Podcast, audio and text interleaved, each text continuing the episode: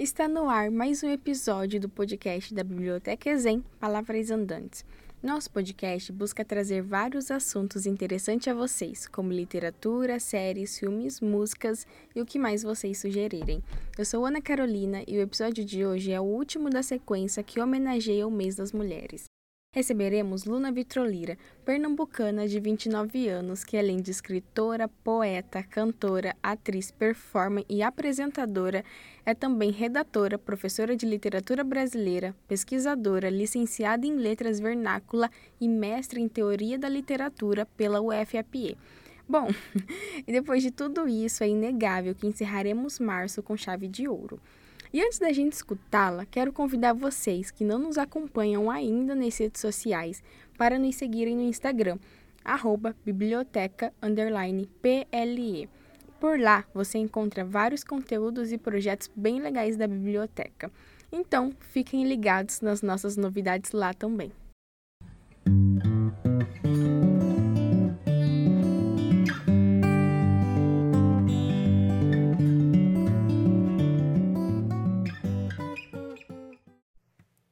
Sou eu, mulher que tem vários nomes, muitas faces e farsas, como tudo, uma invenção. Sou eu, mulher, essa palavra arbitrária em desconstrução. Luna iniciou sua trajetória aos 15 anos. A escrita sempre foi a sua forma de existir e se posicionar no mundo desde criança mas foi participando de festivais de literatura em Pernambuco e de projetos como o Agente da Palavra, recitando nas comunidades periféricas, que Luna Vitrolira iniciou sua carreira profissionalmente. Estreou na literatura, na música e no cinema com o trabalho transmídia, A Kenda, O Amor às vezes é isso, título de seu primeiro livro de poemas lançado em 2018 pelo Selo Livre, prefaciado por Heloísa Buarque de Holanda. O livro foi finalista do Prêmio Jabuti 2019, com o qual o artista recebeu destaque na crítica nacional. Em sua narrativa, o livro aborda questões relacionadas ao amor e questiona o modelo romântico ocidental, discutindo temas que envolvem a relação histórica da mulher com a sociedade e o sagrado ancestral. Ei, moço, abre bem os teus ouvidos, contém os teus instintos e me escuta. Não vai nessa de chamar uma mulher de vagabunda. Cai fora e deixa-lhe em paz. Engole esse assovio, esse vício de bicho viril e vaza, rapaz. Que ser mulher nunca foi fácil. Sofrer privações e bombardeios vindos de todos os lados, ser subjugada, tida como frágil, incapaz, dependente, limitada, a da cama, mesa e banho do lar, e requintada, definida pelo corpo, escolhida pelo corpo, banida pelo corpo, assediada e humilhada. Desde quando maestria é motivo de risada? Ser vítima e ainda ser culpada? Sou mulher, fêmea, moço. Aprendi que tenho meus poderes, minhas forças, meus quereres, que sou livre, que não, eu não sou culpada por sofrer agressão? Pela mão que você me passa. Não, eu não sou culpada pelo que se tenta naturalizar. Na rua, no trabalho, na praça, no lar, não sou uma roupa, não sou uma cor, não sou uma fruta, não sou um objeto qualquer que você pegue e abusa. Sou a menina de 16 anos aquela que por 33 homens foi estuprada. A empregada sediada pelo patrão, a esposa esfaqueada por várias mãos, as meninas que morreram de aborto no quarto dos fundos de qualquer casa, a puta espancada, a namorada vigiada, a estudante perseguida, a profissional humilhada. Sou aquela de quem se tirou a voz, feita de refém. Eu sou todas elas, e vocês, mulheres, também. Depois do disco, foi a vez do filme curta-metragem, lançado no dia 26 de março de 2021, e aborda o trajeto de cura, libertação e retorno de Luna para o encontro com a sua ancestralidade, através de rituais de cura, da ressignificação da ideia romântica de amor e da cosmificação do espírito.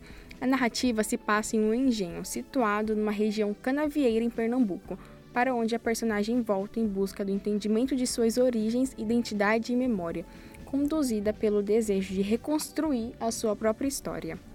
Nesse contexto, o engenho representa um território de poder, domínio, submissão e apagamento, aspectos que caracterizam o projeto político colonial do Ocidente e repercutem há séculos em diversas camadas da estrutura de nossa sociedade, inclusive em formas disfuncionais e violentas de cativar e estabelecer vínculos e compreender afetos, o que acontece geralmente a partir da reprodução da ideia de posse e opressão quando o tema é amor. Não aponte minha cor. Não ria do meu cabelo. Não me chame de mulata. Não sou parda, bronzeada, exótica, mestiça, morena escura, nem morena clara. Sou mulher negra, irmã guerreira de dandara, de trança, black, dread, lisa ou cacheada. Sou senhora do meu corpo, da minha vida, do meu lugar de fala Abre alas, que trago na pele palmares a beleza de meus ancestrais. Trago no peito a voz da memória do canto dos canaviais. Trago no corpo a nossa versão da história que nunca foi contada. Abre alas que sou mulher negra e andarei por onde quiser porque sou livre. E não serei mais violentada, silenciada invisibilizada. Ser mulher negra é ter força? É o meu poder, não a minha sentença. Ser mulher, ser negra e ser respeitada.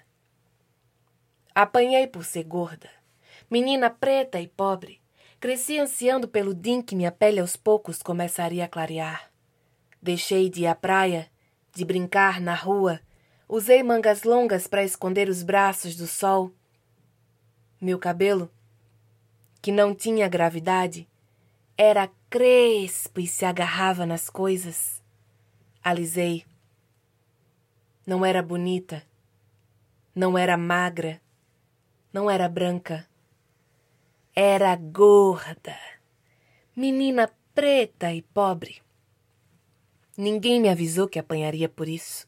Ninguém me avisou que não seria amada por isso. Morri várias vezes e várias vezes sonhei ser mulata. Mulher fruta, dessas que ao menos é desejada, atraía olhar de homem branco, que não me xingasse, que não me batesse a mão na cara. Sai daí, bombril! Cabelo pichain! Saci! Carne de vaca!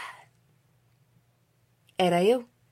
Tudo isso era eu e tinha gente que dizia: Eita, que essa menina deu sorte! Vai sair da senzala? Nasceu com o nariz afilado e nem é tão escurinha assim, vai clarear quando crescer.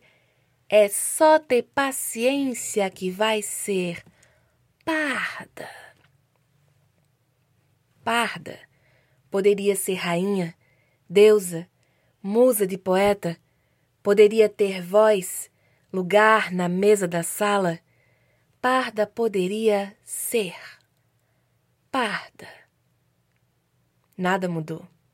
E eu, gorda, menina parda e pobre, continuei apanhando até descobrir que Deus é uma mulher negra e me aceitar. E eu não tô só. Queria agradecer a nossa querida convidada Luna Vitrolira e aos nossos ouvintes por estarem conosco. Encerraremos esse episódio com a poesia Curar-se. Fiquem bem e protejam-se. Até o próximo episódio. Cuidar-se é vital. Partir é necessário.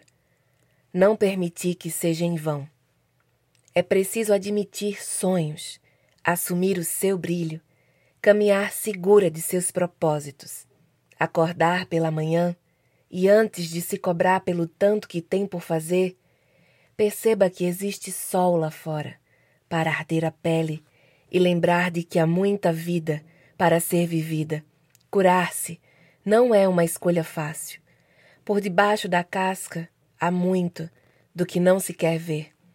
Acenda velas e incensos, macere ervas e pensamentos. Prepare seu leito, se encare de frente. Irmãs de Axé me ensinaram: é preciso ter amor por si para se acolher.